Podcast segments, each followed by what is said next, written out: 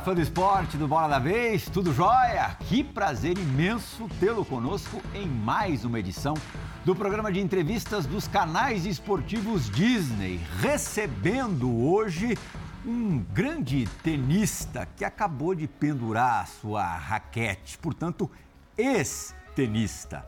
Tomás Belucci, olha aqui, ó, na bancada somos em quatro. Aqui na retaguarda, cinegrafistas, produtores, é, a gente tem aqui quatro pessoas? Quatro, cinco pessoas. Cinco pessoas. Luísa, no Twitter são, são, somos em quantos hoje? Responde para mim. Em seis. Então contamos aqui. Onze. Fora nós dois, treze. Com nós dois, treze. Treze. Pensar no pessoal é, da produção, que também participou de alguma maneira na confecção desse programa a gente tem umas 20 pessoas, quem sabe 21 pessoas. No universo é, de televisão, isso nem é tanta gente assim. Se a gente levar em conta outros veículos, não é nada. Tem muita gente que trabalha em televisão, tem muita gente que joga tênis. Você já imaginou, Nardini, você ser do mundo todo? Aí não é de uma única emissora ou de todas as emissoras de um país. Não são só tenistas brasileiros, são tenistas do mundo todo você estar entre os 21 melhores? E aqui nós temos dois terços do que de melhor já aconteceu no tênis brasileiro 25, masculino. 25 Narda, 21 Tomás Belucci. acho Narda, que 25 Narda? Fino. Fino gente... foi 26. O Narda foi 26. Ah, tá. Me enganei. 25 Fino. É que vocês são uma pessoa só. É bonito, o 21 Tomás Belucci. É, que só por isso já tem muita história para contar. Para chegar a isso, teve que fazer muita coisa, caminhar muita estrada, uma estrada muito longa. E eu li um depoimento com você ainda em atividade, Belucci. É, depois, claro, de te agradecer por ter vindo ao Bola da Vez. Eu sei que agora a agenda permite estar mais flexível, mais aberta. É, mas eu lembro de uma entrevista em que você falava que nas vitórias o sentimento, a sensação maior sua era de alívio, maior do que de alegria.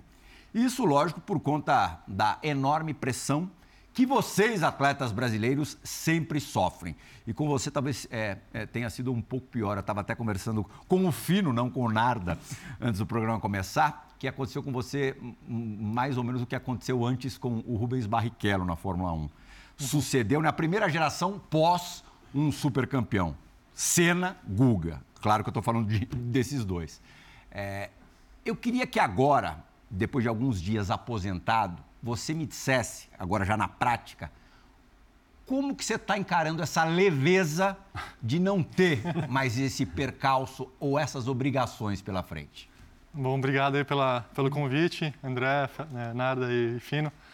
Cara, tem sido, a gente conversou em off aqui, tem sido um pouco diferente para mim esses dias é, no começo dá aquele vazio assim de falar, pô, o que eu vou fazer minha vida?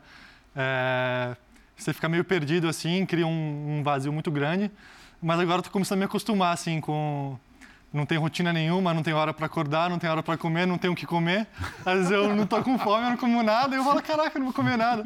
E quando eu tava jogando, eu tinha que enfiar comida para dentro, porque eu tinha que treinar logo em seguida, então é um, é um mindset assim que você tem que mudar na sua cabeça muito grande assim, é um porque você eu faço isso desde que eu tenho, sei lá, 12, 13 anos, que, que, eu, que eu tenho uma rotina muito regrada, assim, de tudo, né? E fazer isso diferente para mim, com 35, é, é uma mudança muito grande, assim, na vida, né? É, mas falando um pouco aí do, do que você falou, do, do alívio, né? É, eu acho que eu não sou o único atleta, assim, que pensa assim, porque eu já conversei com outros atletas e eles também tinham a mesma sensação, assim, de falar, cara, eu senti alívio depois que eu ganhava uma partida, um jogo, é, porque você cria uma expectativa grande na partida, né? As pessoas também criam isso. E quando você perde, cara, você se sente meio que diminuído, assim, você se sente mal quando você perde. E quando você ganha, você fala, caraca, eu não preciso mais sentir daquele jeito, que bom. Mais do que a alegria da vitória, às vezes é aquele alívio de, de, de ganhar mesmo, né? E eu acho que esse alívio é muito grande, assim, nas primeiras rodadas do torneio. É, na primeira e na segunda rodada, assim, eu sempre jogava às vezes muito mal, assim, cara. Era muito difícil eu ganhar a primeira segunda rodada. Mas depois que eu passava, assim, chegava nas quartas, na semi, eu sempre jogava melhor, porque essa sensação de alívio, ela se transformava numa sensação de prazer, assim. Falar, cara, eu cheguei nas quartas, agora não tenho mais nada para para demonstrar para ninguém. Agora o que vier é lucro, então, cara, eu conseguia jogar muito melhor e é uma sensação boa, assim, mas é que é difícil você ter essa sensação desde o começo do torneio, né? Mas é incrível, teu, teu semblante é outro, parece que você está conversando com, com outra pessoa. Eu tive uma experiência com você, você devia ter 24 anos em 2012, isso, né? É, em Londres. 24, é. Quer dizer, molecão, mas já estava na estrada há bastante tempo. Sim. Você acabou de falar, você tem essa vida regrada desde os 12, 13. Então você já tinha ali 12 anos, pelo menos, de, de disciplina ali a, a, a todo vapor, a toda a prova. É, na primeira rodada é, da Olimpíada de Londres, quadra central de Wimbledon. É, aliás, muito obrigado porque você proporcionou que eu assistisse um jogo na quadra central de Wimbledon contra o Tsonga. Jogo duríssimo, você acabou sendo derrotado, mas poderia tranquilamente ter vencido aquele jogo. Tranquilamente, entre aspas, né? Pelo que você jogou, você poderia ter vencido uhum. aquele jogo. E na entrevista coletiva pós-jogo, eu senti, foi a, acho que é a primeira experiência que eu tive participando de uma coletiva, você sendo o entrevistado, você demonstrava, é, transmitia pouca paciência com os jornalistas. Na verdade, parecia que você não tinha saco nenhum para estar naquela situação. Era isso mesmo? Cara, era. Às vezes. de vez em sempre era.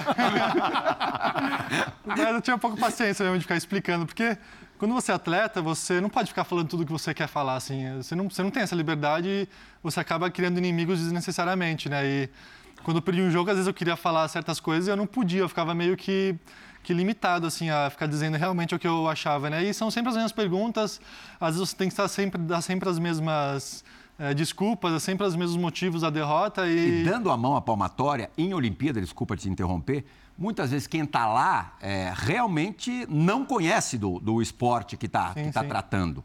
Porque ali, pô, hoje de manhã eu vou fazer o vôlei, à tarde eu vou fazer o basquete, à noite eu vou fazer o tênis, ou alguma coisa do gênero. É, e realmente a é quantidade de não especialistas é muito maior. É muito é, maior. De, é. entre aspas, curiosos. É. Sim, sim, com certeza. Mas eu tinha pouca. Realmente eu não me comunicava muito bem assim com os jornalistas. Desde o começo eu sempre tive dificuldade de, de colocar as coisas que eu acreditava, assim, falar de uma maneira que, que, eu, consiga, que eu conseguisse é, não não transparecer arrogância ou transparecer que eu não estava nem aí para ninguém. Então, eu sempre tive um pouco de dificuldade, assim, mas era porque, cara, eu, a minha vida foi um meio que. Eu vivi, tipo, num casulo desde, desde moleque, assim, né? Com 13 anos eu saí de casa, morava sozinho e tinha que me virar. Então, foi uma vida meio que diferente, assim. Eu não tive muito muito muito afeto, muita muita muita presença da minha família desde pequeno, né? Então eu tinha que me virar jogando tênis, era um ambiente um pouco hostil muitas vezes, né? Porque você está em competição o tempo inteiro, você está competindo, você está é, convivendo com, seu, seu, com seus adversários, né? Então é, você acaba criando uma casca assim, né? E quando eu cheguei no profissional, eu, eu, eu levei isso assim, né? Eu era um cara muito competitivo, assim, odiava perder.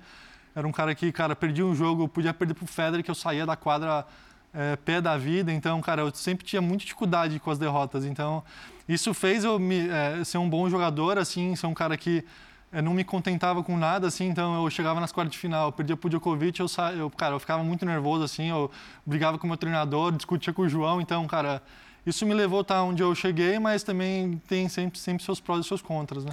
Você consegue, deu tempo de, ao parar fazer uma retrospectiva da, da, da, tua, da tua carreira, ser um pouco crítico e ao mesmo tempo se elogiar, porque a tua carreira é absurda, é gigante, né? São quatro títulos, você representou o Brasil em Copa Davis, vitórias absurdas sobre caras, você jogou com os melhores caras, dos melhores templos do, do tênis. É, pra gente que joga, na hora que olha a tua carreira, fala, cara, que mais você queria? Ah, lógico que a gente quer mais. Lógico que, ah, eu queria ser 10, queria ser um, queria ganhar um Grand Slam, queria isso. Tá tudo certo. Mas a tua carreira é absurda, é gigante. Você conseguiu já parar, assim, refletir nesses momentos que você não tem que comer para ir treinar e falar, cara, dá uma olhada que eu fiz? Cara, um pouco assim, é... é... assim, nos primeiros dias eu fiz bastante essa reflexão, assim, de falar, pô, o que, que, eu, o que, que eu conquistei, o que, que foi difícil, o que, que foi bom, o que, que foi ruim.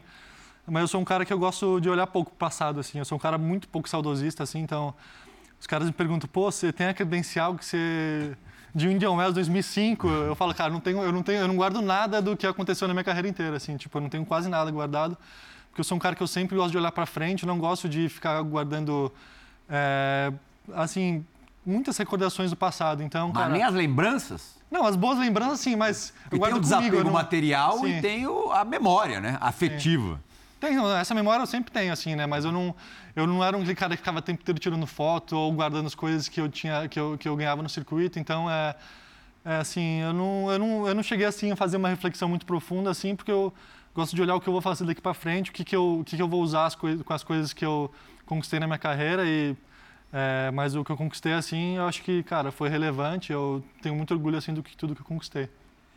Tomás, é, o Prihal falou aqui do seu, do seu semblante, da sua leveza, e foi exatamente isso que a gente viu no Rio Open recentemente. É, um cara mais leve, mais solto, falante, risonho, como a gente nunca tinha visto antes. Talvez por essa casca que você falou que você criou, talvez pela, pelo momento complicado depois de derrotas que você tem que sentar ali e explicar, e você jamais vai passar um ar de felicidade, e é legal que o atleta sinta isso. É, com base nisso, mas não só por esse aspecto, tem alguma coisa que você olha para trás e você fala, pô, se eu tivesse feito diferente na minha carreira, talvez as coisas teriam sido um pouco melhores, um pouco menos difíceis para mim? Menos difíceis acho que não, assim. Acho que menos difíceis é difícil, assim. É... A carreira do atleta, do tenista é dura, assim, em todos os aspectos, né? Tanto de viagem, de convívio familiar, convívio de amizades. É, Você tem que abrir mão de muita coisa, mas diferente, eu acho que era um- eu era um cara muito imediatista, assim. Eu, eu tinha treinadores, assim, que, que eram muito bons, assim, tive uns baitas treinadores, assim, durante minha carreira inteira. Só que assim, se as coisas não estavam dando certo em seis meses, eu trocava treinador, Você eu falava que o resultado uma agora. merda. É, eu não tinha muita paciência, assim, então eu queria resultado assim rápido e é, muitas vezes eu, eu acho que eu fiz mudanças um pouco é, precipitadas assim na minha carreira, de ficar o tempo inteiro mudando e não dar tempo para as pessoas trabalharem comigo e desenvolverem um trabalho. Então, eu não sei se minha carreira seria diferente.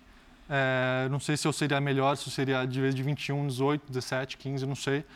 Mas eu acho que eu tinha pouca paciência e eu acho que pela falta de maturidade, assim, eu era um cara, é, eu era muito maturo para as coisas no tênis, mas pouco maturo para o convívio com as pessoas em geral, principalmente as pessoas perto de mim, assim, eu é, eu sabia lidar pou- pouco com as derrotas, pouco com relações com os meus treinadores, então eu acho que nesse nesse nesse nesse aspecto talvez seja uma coisa que eu, coisa que eu me arrependo assim de não ter dado mais tempo para as pessoas conseguirem trabalhar comigo e feito muitas mudanças na minha carreira que talvez não foram tão tão efetivas. Uma pergunta um pouco mais técnica. Você teve, como você falou de técnicos, né? Você teve o João, o Léo. É, aí você entrou numa época de. Teve o Larry também. Depois você entrou numa época de Orsanic, de, de, de Pato Clavé.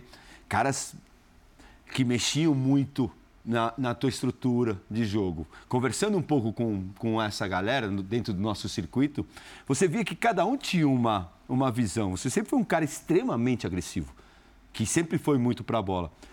É, e você via que, de repente, me, me fale se eu estou errado, de repente você pega um clavete, você pega um Orsanic que pediam para você rodar um pouquinho mais a bola e, e- e ficar um pouco mais no ponto. Você acha que isso é, atrapalha? Eu acho que serve como uma experiência para os outros também. Ser colocado várias maneiras, porque você fala, você tinha muita confiança na, na maneira. E aí você pega um técnico que fala, pô, se você jogar essa, essa direitona um pouco mais alta? Você tinha o lado físico que, que a gente pode entrar também um pouco que, que fazia.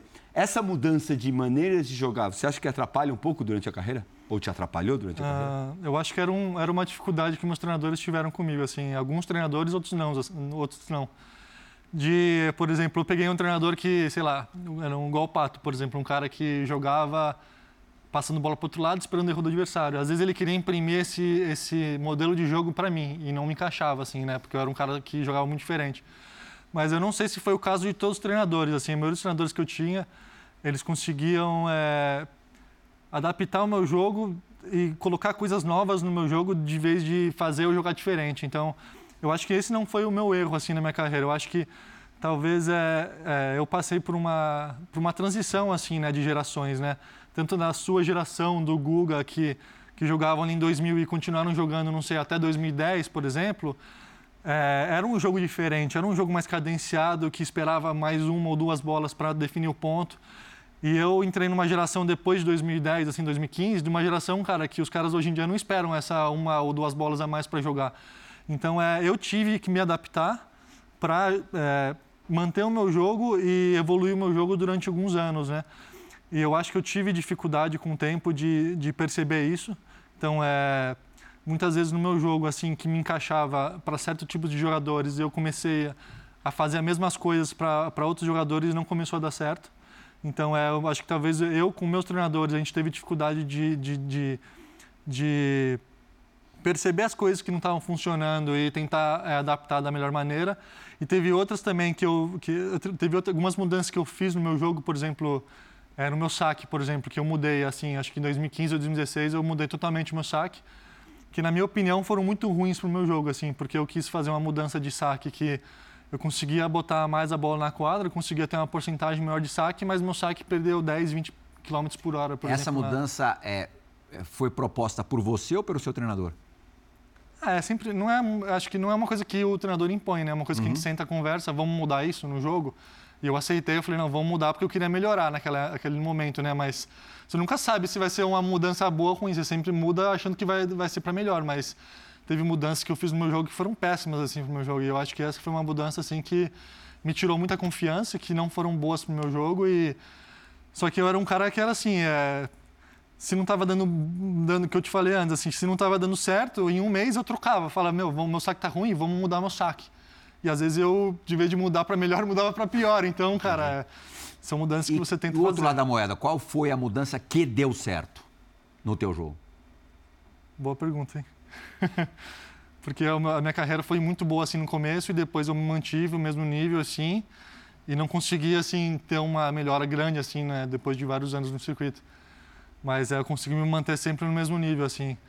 Talvez uma melhora muito grande que tenha sido, talvez tenha sido pelo lado de, de como eu, eu treinava, assim. Eu acho que no começo da minha carreira, é, como eu tinha uma, um físico não tão bom, eu queria ganhar muita parte física. E eu treinava, assim, muito volume, muita resistência e eu fui vendo que não era esse estilo que eu queria para mim, assim. Não era o estilo que eu, de treinamento que eu queria levar, assim, para minha carreira, porque se, eu não se, se na resistência eu não ganho dos caras, para que, que eu vou treinar a resistência? Eu tenho que treinar, cara, para ganhar um ponto em duas, três bolas, que é o meu estilo de jogo.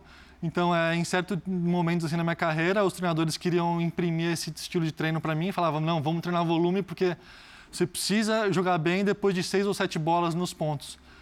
E eu falava, cara, eu não tenho que jogar bem durante seis, sete bolas, porque nos, depois das seis, sete bolas eu canso, o cara ganha de mim no, no, volume. Então, vamos treinar duas, três bolas bem feitas e, cara, depois de um certo tempo da minha carreira, eu só treinava isso. Eu treinava, cara, dar porrada duas, três bolas e se ganhava o ponto, eu ganhava, porque eu não aguentava ficar jogando volume com os caras, né? Tem algo no lado físico que você não... Óbvio que tem muita coisa que a gente não conta, você pode morrer daqui a 100 anos sem querer contar e não ter problema.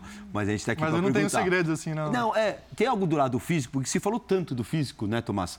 Ah, porque, é, e você é um cara que, aí é um, é um, é um depoimento de uma pessoa do teu meio e que não jogou com você, mas conviveu com você. Você é um dos caras que mais trabalhava. Não tem uma vírgula para falar a respeito de trabalho com você. Né? Todos porque os treinadores falam, né? Todos os treinadores falam. Porque tem uhum. cara que você fala, ah, pô, mas o cara também, né? O Inhaca. cara fisica, é, mas fisicamente, mas também o cara. E, e tem muita gente. Sim. Eu respondo, né? Por você, como você deve responder por mim, é, é, no dia a dia, numa clínica. Muito perguntam dele. E o lado físico é uma coisa que pergunta: ah, para aí, meu. É só ir lá e correr no parque que você melhora fisicamente. Pô, assim, o cara olha pra mim e fala, é, levanta seu pino que você fica saco, grande. Você treinar saque que melhora, Pronto. É. Qual é o, é o, ponto do físico? Cara, que, que você fez estudo de tudo, né? Qual tudo, é? é? Cara, meu problema é que eu suava muito. E é uma questão fisiológica, assim, é... Cara, eu suava, tanto que eu sei lá, eu treinava, às vezes eu, treino, eu treinava uma hora, por exemplo, e saía do treino desidratadíssimo, passando mal, por exemplo. Você fala, cara, como que o cara tá despreparado? Depois de uma hora de treino, o cara tá morto? Cara, eu, eu, eu, eu, eu, eu ia pesar. Eu pesava antes do treino 85. Daí eu pesar depois de uma hora, cara, eu tava com 82. E o cara falava, cara, não é porque você tá mal preparado, você tá desidratado. Daí eu falava, cara, mas o que, que eu vou fazer para desidratar? Ele falou, meu, você tem que beber, só que você não consegue beber 3 litros em uma hora. Então, cara, eu chegava um ponto do meu, do meu jogo, se eu estava jogando num lugar muito úmido e quente, eu tinha que acabar o jogo em uma hora. Senão, depois de, depois de uma hora, eu estava com 4, 5 quilos a menos. Como que eu vou competir assim com o Nadal do outro lado com 4, 5 quilos a menos assim, de, de desidratação? Então, cara, eu tinha um aspecto fisiológico, eu também não podia ficar abrindo isso para todos os jogadores. Eu falava, ó, se você jogar, se você jogar três horas comigo, você vai ganhar o jogo porque eu fico desidratado. Lógico. Eu não, eu não ia ser besta de falar isso, entendeu? É. Então eu falava, ah, eu tenho uma sudorese, eu tenho dificuldade, só que, cara, eu não ia ficar falando dos meus pontos fracos, porque senão os caras iam falar, pô, é só jogar, só ficar passando bola pro outro lado, enrola o cara, porque uma hora o cara vai morrer.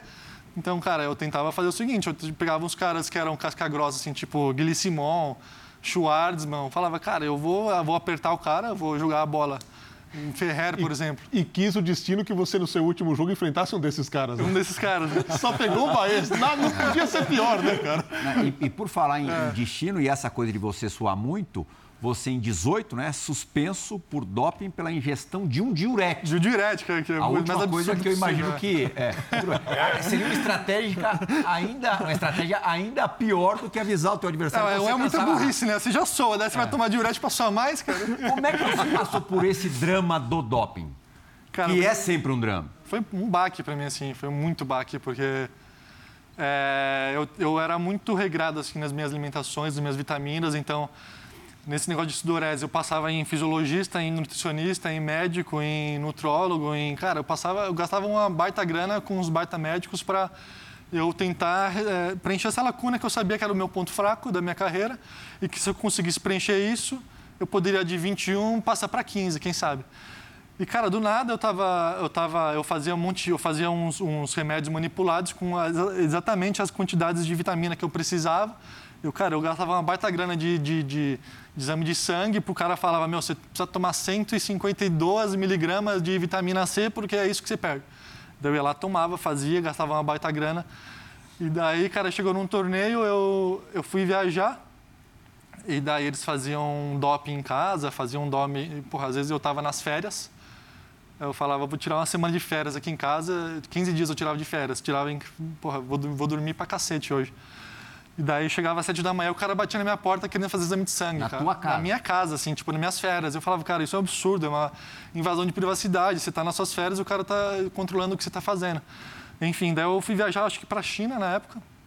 Fui viajar para a China e daí o cara, eu, eu acordo assim, né, no meu celular, cara, umas 30 ligações assim, é, dos meus parentes assim, tentando falar comigo e falaram, cara, você tem que, você tem que voltar porque chegou uma carta aqui na sua casa e é, os caras estão falando que você está suspenso por doping porque você tomou um remédio X que tinha diurético.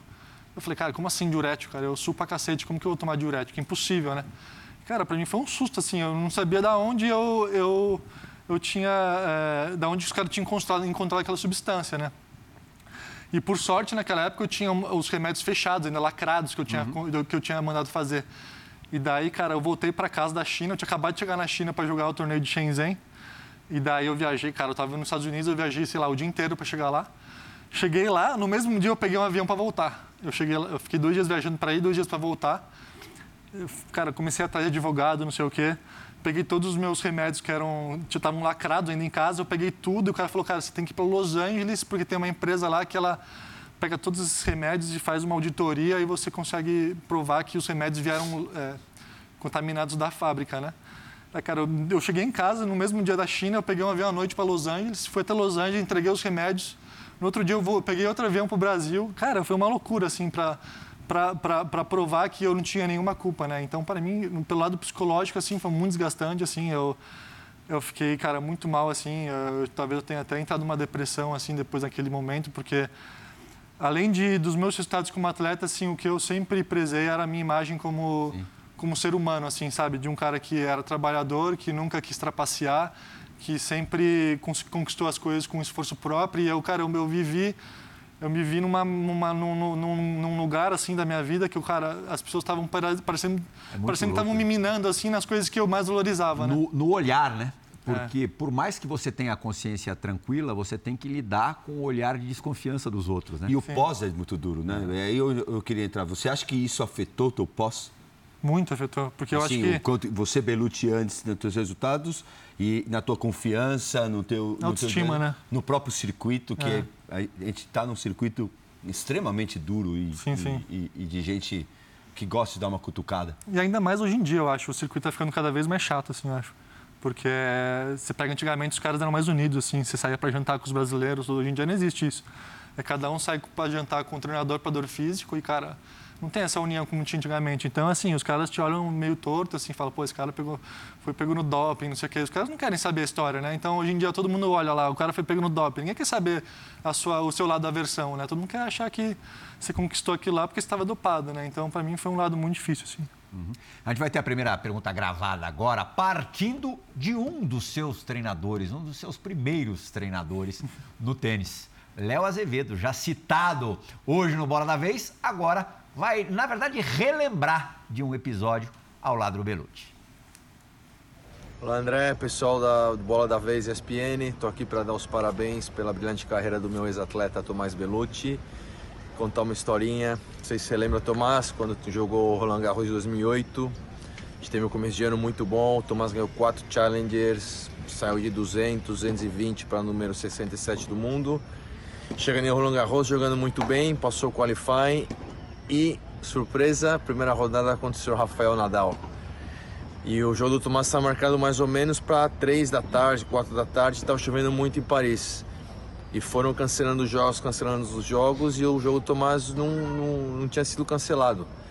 E eu falei pro Tomás, tomara que não cancelem, porque a gente consegue, você consegue jogar um pouco com o Nadal antes do que, de que a luz acabe. E o jogo do Tomás e o Nadal acabou indo para quadra às 8 o Nadal conseguiu jogar seis games, o Tomás conseguiu jogar seis games com o Nadal, foi 3 a 3 jogou na quadra central, jogou seis games com o Nadal.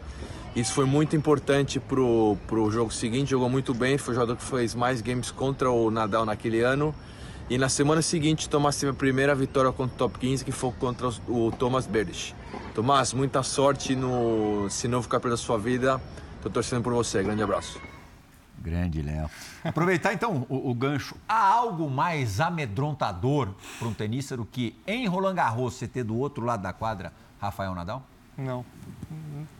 Eu, eu, um dia antes eu. É, foi engraçado essa história, porque um dia antes eu falei, cara, eu vou tomar, do, vou tomar 18 a 0 do Nadal. Não tem a menor chance. Então você começa, você começa a, a pensar assim, falar, cara, se eu entrar na quadra e tomar 18 a 0, o que vai acontecer? E foi legal porque eu consegui jogar uns games e choveu, né? E daí, cara, você dorme no dia seguinte é, totalmente diferente. empatado, É, tô empatado. Eu falei, cara, tô, tô gigante Dá aqui. Assim. aqui? É. Então, cara, pra mim foi muito legal, porque, cara, eu consegui é, me programar pro dia seguinte e falar, cara, ele não é um bicho de cabeças. Ele, ele erra backhand, ele erra forehand, tudo bem que ele erra pouco, né? Quase nada, mas dá para jogar. Então, para mim, foi, foi bom para dormir no dia seguinte mais tranquilo. Falar, oh, já fiz três games, já posso perder mais dez games seguidos aqui que já posso é, fala que eu consegui jogar de pau a pau com ele. Então, para mim, foi muito legal ter esse, esse mais um dia para pensar e, e, dormir tranquilo. Uma coisa que chama muita atenção na tua carreira, que sempre que você jogou com esses caras, você ganhou é, o, o, tal, que a gente pode até comentar muito, o 6-0 sobre o jogo, que todo, a tua carreira inteira vamos falar sobre 6-0 do, do Djoko. Mas várias vezes com o Djoko, várias vezes com, com o Nadal, é, com todos os grandes Ganhou do nomes, Murray. Ganhou do Murray, do Berdych, todos esses caras muito grandes, você era um cara muito complicado. Você sentia que esses caras respeitavam você? Você sentia que você podia perder, mas você estava muito perto de ganhar desses caras? Muito perto, acho que não, assim. Eu não sentia, assim, o tempo inteiro que eu estava perto de ganhar desses caras, assim, mas... Eu sentia que os caras me respeitavam, assim, eles sabiam que, ele, que, eu, que eu era um cara perigoso. Se eu tivesse num dia bom, eu podia ganhar de qualquer um. Mas é, o meu estilo de jogo era muito agressivo, então às vezes eu não estava num dia bom e o cara ia lá e passava o caminhão em cima de mim porque eu errava tudo e o cara era sólido e, e cara, bola para frente. Eu não tinha às vezes muito plano B, plano C, assim, sabe? Essa talvez tenha sido um, uma das coisas que, é, que, mais me prejudicaram, assim. Porque se eu tivesse um plano assim de jogo agressivo e se eu não, se eu não tava num dia bom e eu precisasse jogar sete, oito bolas para esperar o cara errar, eu às vezes começava a cair na parte física, né? Então eu, eu tinha que eu tinha que tentar é, é, me dividir nesses dois meios aí, né? Então, é, é, mas jogar com esses caras, assim, aquela sensação de alívio não tinha mais, né? Porque, cara, se eu ia lá e perdi, perdia, eu, cara, não significava nada. Falar cara... em sensação, nesse é. dia aí, nesse set aí, 6 a 0 no Diogo, o que, que você sentiu? Tô nem eu sei, né? cara, nem eu sei. eu, eu, o que eu lembro, assim, da minha sensação antes do jogo, assim, eu lembro que quando eu fui aquecer para o jogo, eu, com o João eu tinha ganhado dois jogos, eu acho que tinha ganhado dois jogos bons, eu acho que contra o Monfils e com uma primeira rodada difícil também, não sei contra quem. eu lembro que naquele aquecimento do jogo, eu, cara, eu, eu aqueci muito, assim, sabe? Eu não sei se o Fino pode dizer assim, às vezes você aquece e fala, cara, eu tô jogando muito hoje, assim. E eu sentia assim, cara, mas eu não sentia ao ponto de falar, cara, eu tô aqueci tanto que vou dar 6-0 no é jogo. Você não Isso não existe. esquerda, porque você podia estar jogando muito, mas a esquerda nunca ia estar boa. tô jogando é. muito, mas não joga aqui. É, então. É, mas, cara, é, tinha, assim, eu sabia exatamente como tinha que jogar com o Joko, o João também sabia como tinha que jogar, mas uma coisa é você saber como tem que jogar. Agora, chega lá na quadra, é difícil você aplicar, né? Porque o cara não te deixa jogar do jeito que você quer. Então, eu não sei, assim, o que aconteceu. Eu estava num dia muito bom, me sentindo muito bem.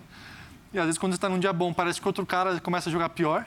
Porque o cara também fala, caraca, esse cara tá jogando bem, o que eu vou fazer? O cara, ele entrou, às vezes, também numa, numa vibe, assim, de, de, de entrar meio que em pânico, assim. Mas aí o cara consegue tirar o, o coelho da cartola, né? Ele começa a fazer outras coisas no jogo, começa é, por isso que esse cara é fora da curva, assim, né? Ele começa a jogar muito melhor, assim, e eu não consegui manter, cara. É difícil manter jogando três sets incrivelmente, né? E foi isso que aconteceu. Você jogou com, com os três. Quem é o melhor dos três?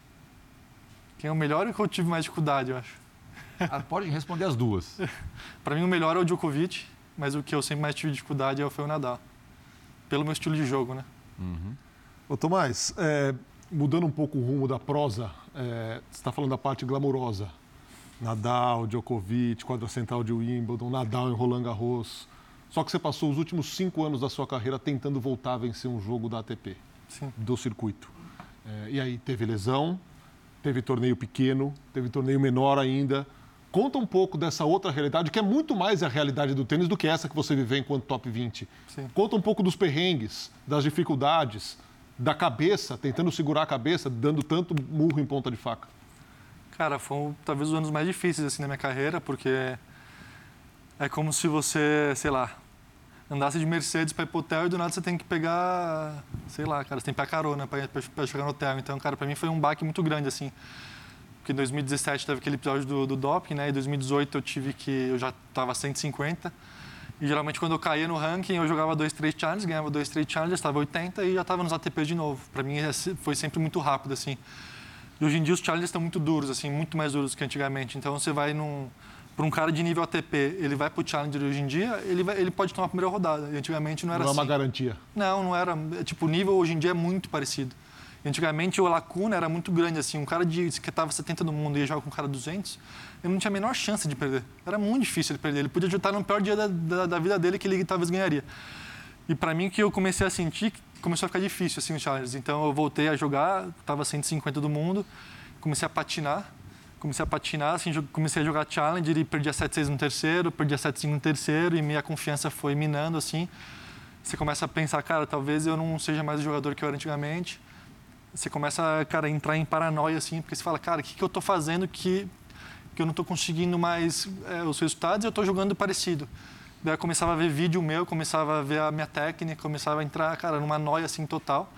E para mim foi difícil, porque dali aquele ponto eu nunca mais consegui voltar, assim. E de 2018 eu, eu, eu, tentei o ano inteiro jogar, eu já eu tava eu fiz uma mudança de carreira que eu fui para os Estados Unidos, que eu queria me blindar um pouco, eu sentia que eu estava muito próximo assim da, de, de, de, muitas coisas que não eram não me faziam bem aqui em, aqui em São Paulo e daí eu falei cara eu vou vou morar nos Estados Unidos e daí, em 2018, eu fiquei patinando, acabei o ano, não sei, 200, 200 e pouco de novo, não consegui praticamente melhorar nada do ranking. E daí, em 2019, eu tive uma lesão séria no tornozelo, rompi os ligamentos e fiquei mais uns 4, 5 meses. Depois voltei, tive outra lesão. Daí, cara, acabei o ano também mal, tipo 250, e não consegui melhorar no meu ranking. Em 2019, entrou a pandemia, fiquei quase um ano sem jogar.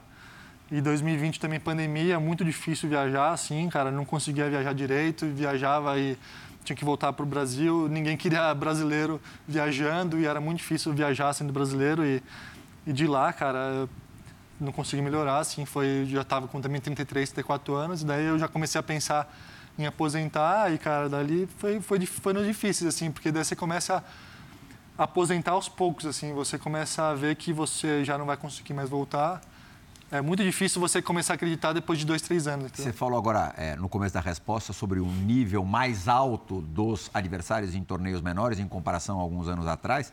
Mas não é só isso, né? Tem todo o status é diferente. O cara ali acostumado a jogar Slam, Master 1000, 500 tal, de repente, torneios menores, imagino que a infraestrutura seja pior. É, você estava acostumado a jogar para 10 mil pessoas, você passa a jogar é, para quase ninguém. É, isso tudo mexe demais com a cabeça, né? É, eu nunca fui um cara, um cara muito.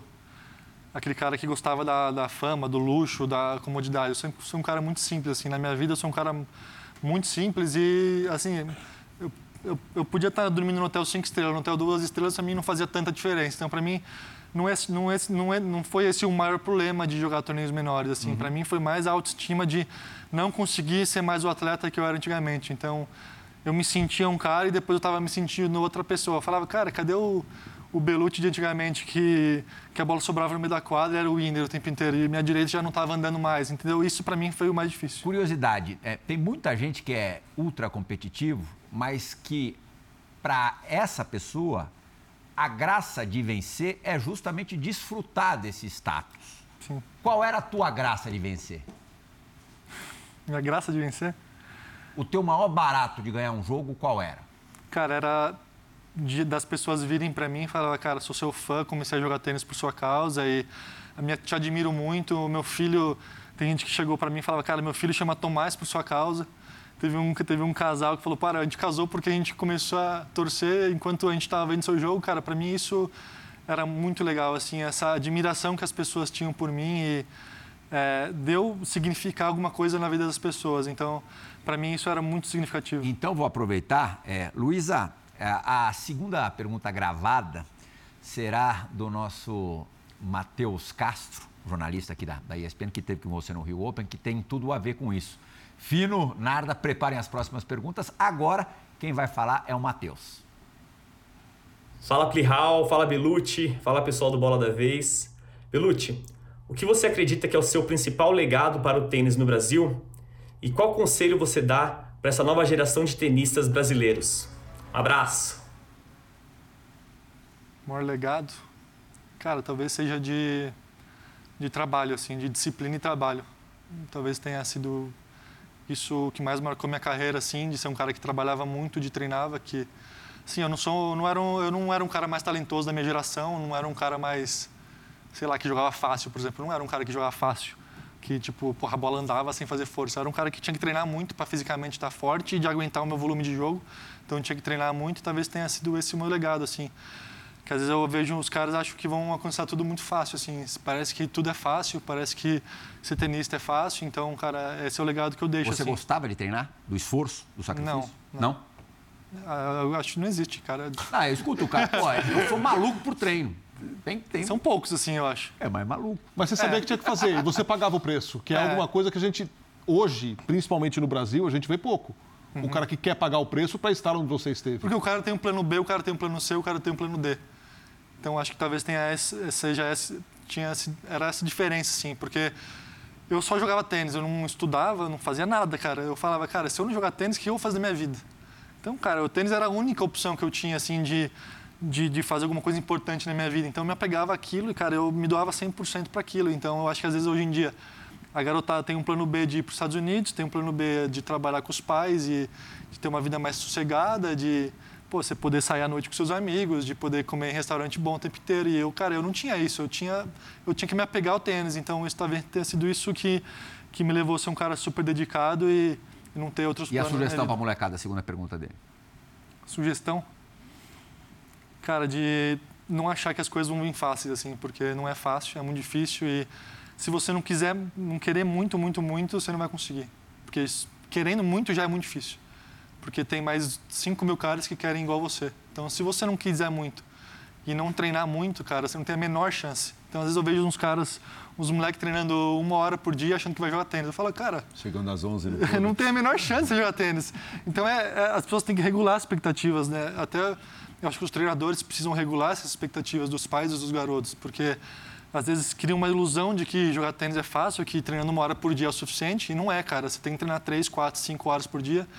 E, e mesmo assim, a chance de ser profissional é 1%. Então, essa talvez seja a sugestão, cara. Treine muito. Quando a gente vai conversar com, com a molecada, é, e às vezes a gente conta que, que já tomou bastante 6-1, 6-1, 6-0, 6-0 na, na carreira, e você volta lá atrás, você tem um monte de garoto da tua idade, né? Você jogava bem juvenil, mas você tinha um monte de gente ali que poderia, da tua geração, que poderia ter sido o Tomás Belucci. E essa é uma pergunta muito corriqueira do pai que está assistindo a gente, do garoto que está assistindo. Por quê? Você falou de trabalho. Tá, aí vai ter um garoto que vai falar assim, pô, mas eu também trabalho, também estou treinando. Não sei se trabalha como você trabalhava. Mas quando essa pergunta vem do Matheus, é, tenta voltar no tempo e você lá com os teus 12, 14, com 16, por que você chegou? Eu já me fiz muito essa pergunta. É difícil saber sim, exatamente por quê. Mas por que, que foi o Tomás que chegou e não foi o Cláudio, não foi o André, não foi o Fernando, não foi de toda aquela geração? Porque quantos chegaram da tua geração? Um, dois? Acho que Melhores que eu, talvez uma meia dúzia. Pouca gente. É não, que chegou, da, da que chegou poucos. Top 200 talvez nenhum, acho. É. Por quê? Mas por que, que foi o Tomás que chegou? Conseguiu quebrar aquela. Pelo menos o, o, o, o a transição e virar 200 do mundo? Cara, acho que teve, tem várias coisas que, que são relevantes, assim, né? Eu acho que eu consegui aprender com os erros dos outros. Então, eu vi o cara treinando pouco e perdendo o jogo, eu falava, cara, eu não posso treinar pouco, preciso treinar muito. Daí eu pegava um cara que tinha um treinador que chegava atrasado no treino, porra, marcava 10 horas, o treinador chegava 10 e meia. Eu falava, cara, eu preciso de um cara que, que viva isso comigo. Preciso de um cara que seja muito bom e que te, queira pagar o preço comigo. Então eu tive, cara, eu treinava pra cacete, tinha bons treinadores que eram dedicados, mais do que excelentes treinadores, eram caras dedicados e que queriam pagar preço comigo, viajar comigo. É, e o que eu te falei, eu não tinha plano B, então as coisas não estavam dando certo, eu achava uma maneira de dar certo, eu não fugia daquilo, eu não ah, vou parar de jogar porque eu perdi três jogos seguidos. Eu falava, cara, eu perdi três jogos seguidos, eu vou treinar mais porque eu preciso ganhar o próximo. Então, cara, é difícil dizer exatamente o porquê, assim, porque eu não era um cara mais talentoso, não era um cara que jogava mais fácil de todos, mas eu acho que ninguém treinou mais do que eu e ninguém se dedicou mais do que eu. Talvez tenha, seja Houve algum momento específico no início da tua trajetória que você é, tenha percebido que era possível jogar de igual para igual com os melhores? Sim, quando eu joguei com o Pedro, Pedro Braga, pré-qualifying do Brasil Open em 2005. O Pedro Braga, na época, era 300 e poucos do mundo e eu fui jogar esse torneio, eu tinha 15 anos e perdi, eu acho que era, foi 6-3 no terceiro set. Daí eu falei, cara, com 15 anos eu joguei um cara 300 do mundo e quase ganhei dele, cara, talvez eu consiga, assim, daqui uns anos estar tá no lugar desse cara. Então, para mim, foi um clique, assim, na minha cabeça, mas talvez esse clique também tenha sido de ter a oportunidade de treinar com outros profissionais. Então, é, o meu pai ele sempre buscava onde que seria o melhor lugar para eu treinar. Então, na época tinha o Thiago Alves, tinha o Júlio Silva, tinha o Rogerinho, que treinavam juntos, né? E meu pai sempre ficava atrás deles, assim, para tipo, vou botar meu, meu, meu filho para treinar junto com esses caras. Então, eu conseguia jogar com os profissionais, assim, treinar com os profissionais, isso era bom para mim porque o que eu vejo às vezes também hoje em dia é um ambiente muito amador assim para criança, então a criança não está no ambiente profissional que vai estimular ela e que vai motivar ela. Então eu estava do lado de caras que eram 200 do mundo, que eram 300 do mundo, que treinava, treinavam muito. Então para mim isso foi muito bom de conseguir ter é, a dimensão como que eu tinha que treinar. Mais adiante, já com o Léo, você teve um treino com o Juan Carlos Ferreiro que também te deu um start, não teve? Teve, eu treinei algumas vezes com o Ferreiro, né, numa é. pré-temporada em 2000 e 2007, né? O Léo foi muito bom porque ele conseguiu abrir portas, né, e deu oportunidade de de eu treinar com esses caras, né? Porque o Léo ele ele trabalhou no, na academia do Ferreiro e eu conseguia treinar com o Ferreiro, conseguia treinar com com baita caras, né? Porque no Brasil é difícil você encontrar parceiros de treino. O tênis não dá para você treinar sozinho. Você precisa de caras bons para treinar com você e às vezes no Brasil é difícil. Então o Léo sempre estava tentando pegar caras melhores aí para eu treinar. Uhum. Tomás, é, o, a gente, em muitos casos, a gente vê o, o Brasil e o, o, ambiente do esporte no Brasil, aí eu falo de todos, falo de imprensa, falo de expectativa de torcedor, é, é meio que uma máquina de moer talentos. É, a gente vê alguns que sucumbem, citando aqui o Thiago Fernandes, que virou engenheiro depois de ter vencido um Australian Open Júnior.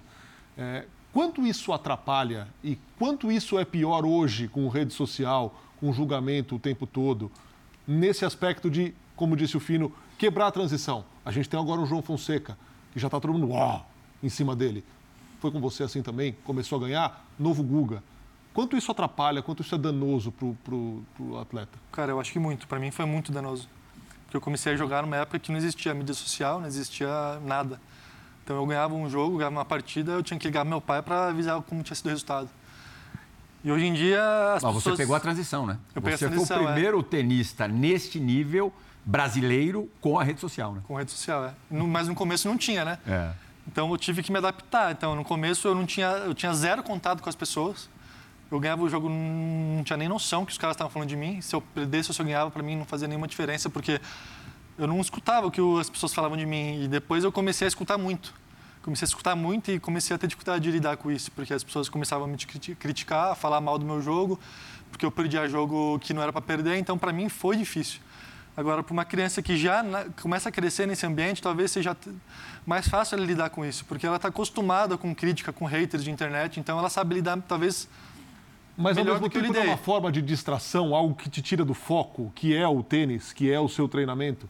Talvez sim, talvez não. Assim, se você sabe lidar bem com isso, talvez não tire, né? Mas se você não sabe, se você não tem pessoas perto de você para blindar e que consigam é, te mostrar que talvez isso não seja tão relevante para você, talvez sim, mas realmente é, é difícil, né? Porque você hoje em dia você está muito mergulhado na opinião dos outros, né? O tempo inteiro você depende da opinião dos outros para para ser relevante na sociedade às vezes, né? E, e para mim foi difícil assim, porque o meu trabalho às vezes não, não bastava, né? Eu precisava é, que as pessoas é, me aceitassem ou, ou não falassem tão mal de mim. Então, para mim foi difícil lidar com isso, mas hoje em dia é um problema assim, né? Você criar, você ter um ambiente meio que nocivo, é, não tão bom assim para você, né? Para o atleta em geral. Isso foi assim a, a tua carreira toda ou agora mais pro fim você falou, ah, pode falar o que quiser, não tô nem aí mais. Eu não tinha mais nada a perder, né? No Ah. final, né? eu não tinha mais nada a perder porque eu já Mas estava te lá no... afetou a vida toda? Me afetou bastante. Assim. Hater, cismala. No começo não, porque não existia, mas depois me Ah. afetou, assim. Teve um momento da minha carreira que me incomodou bastante. Mas depois que eu estava no fundo do poço, não, assim, tipo, eu já estava 200 do mundo, já ninguém nem dava tanta relevância para mim, né? Mas daí começou a ter cara falando que eu estava vendendo o jogo. E eu falava, cara, eu tô viajando há oito meses, cara, por que, que eu vou ficar me submetendo a isso, sabe? Não é zero meu perfil, assim. Eu não sou aquele cara que, que vou querer ganhar a qualquer custo, querer ganhar dinheiro a qualquer custo. Então, os caras achavam que eu estava vendendo o jogo e, cara, para mim eu estava treinando seis horas por dia, cara. E como, como que alguém ia vir para mim e falava que eu estava vendendo o jogo, cara? Então, para mim isso me incomodava assim também. Enfim, mas depois ah, já não ficou tão relevante, para mim acabou de não me incomodou tanto. Filho querido, a última pergunta do bloco é sua.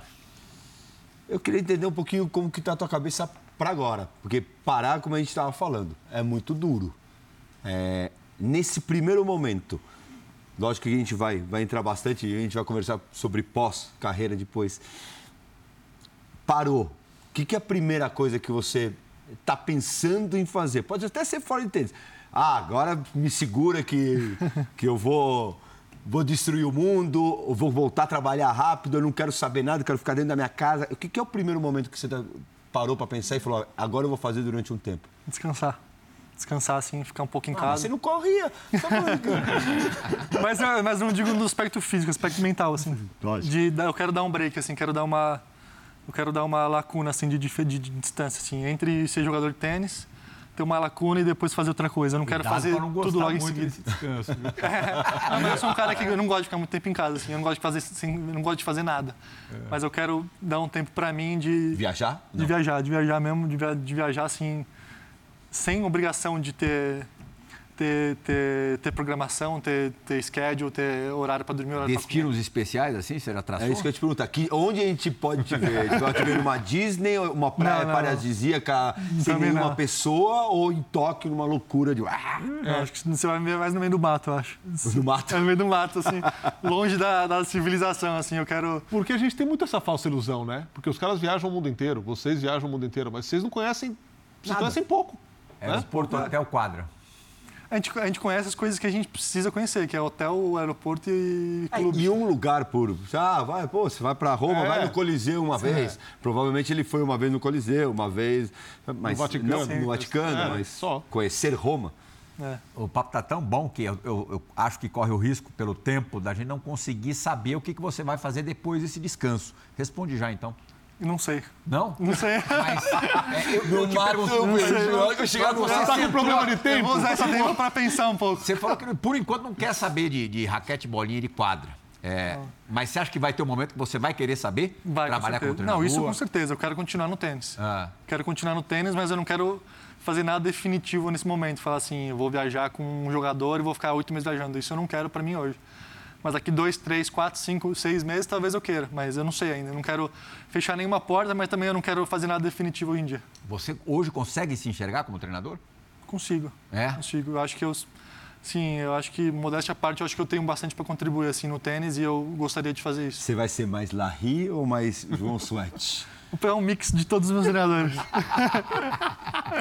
Você vai mandar o cara mandar para cima ou quem pra bola no meio? Ah, não. Cara, eu acho que depende, assim, depende do jogador, mas eu. O que eu. Sobrou, mete a mão. É, sobrou, acho que eu vou ser mais. Eu acho que é, o tênis pede isso, né? Mas eu acho que o que eu posso fazer é pegar um pouquinho de cada treinador que eu, que eu, que eu passei e acho que talvez seja isso o bom, assim, né?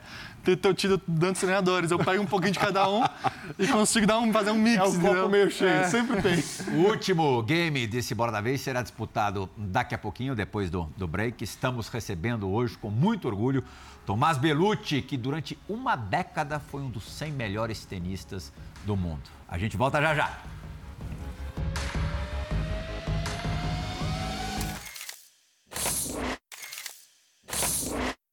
Fala Tomás, prazer estar aqui com você no Bola da Vez.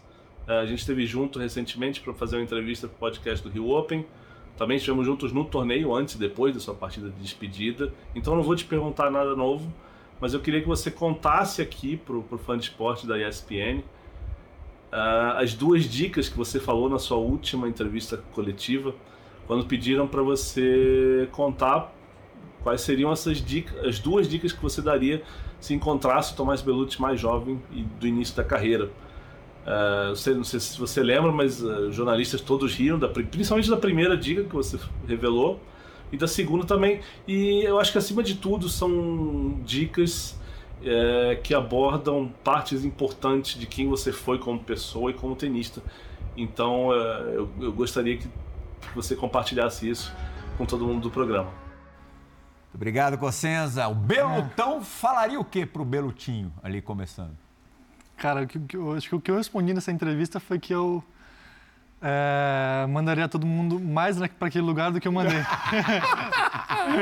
Faltou isso, Faltou Belucci. isso, faltou Só isso. isso. Mas eu acho que é mais a- de dar menos importância pro que os outros falam.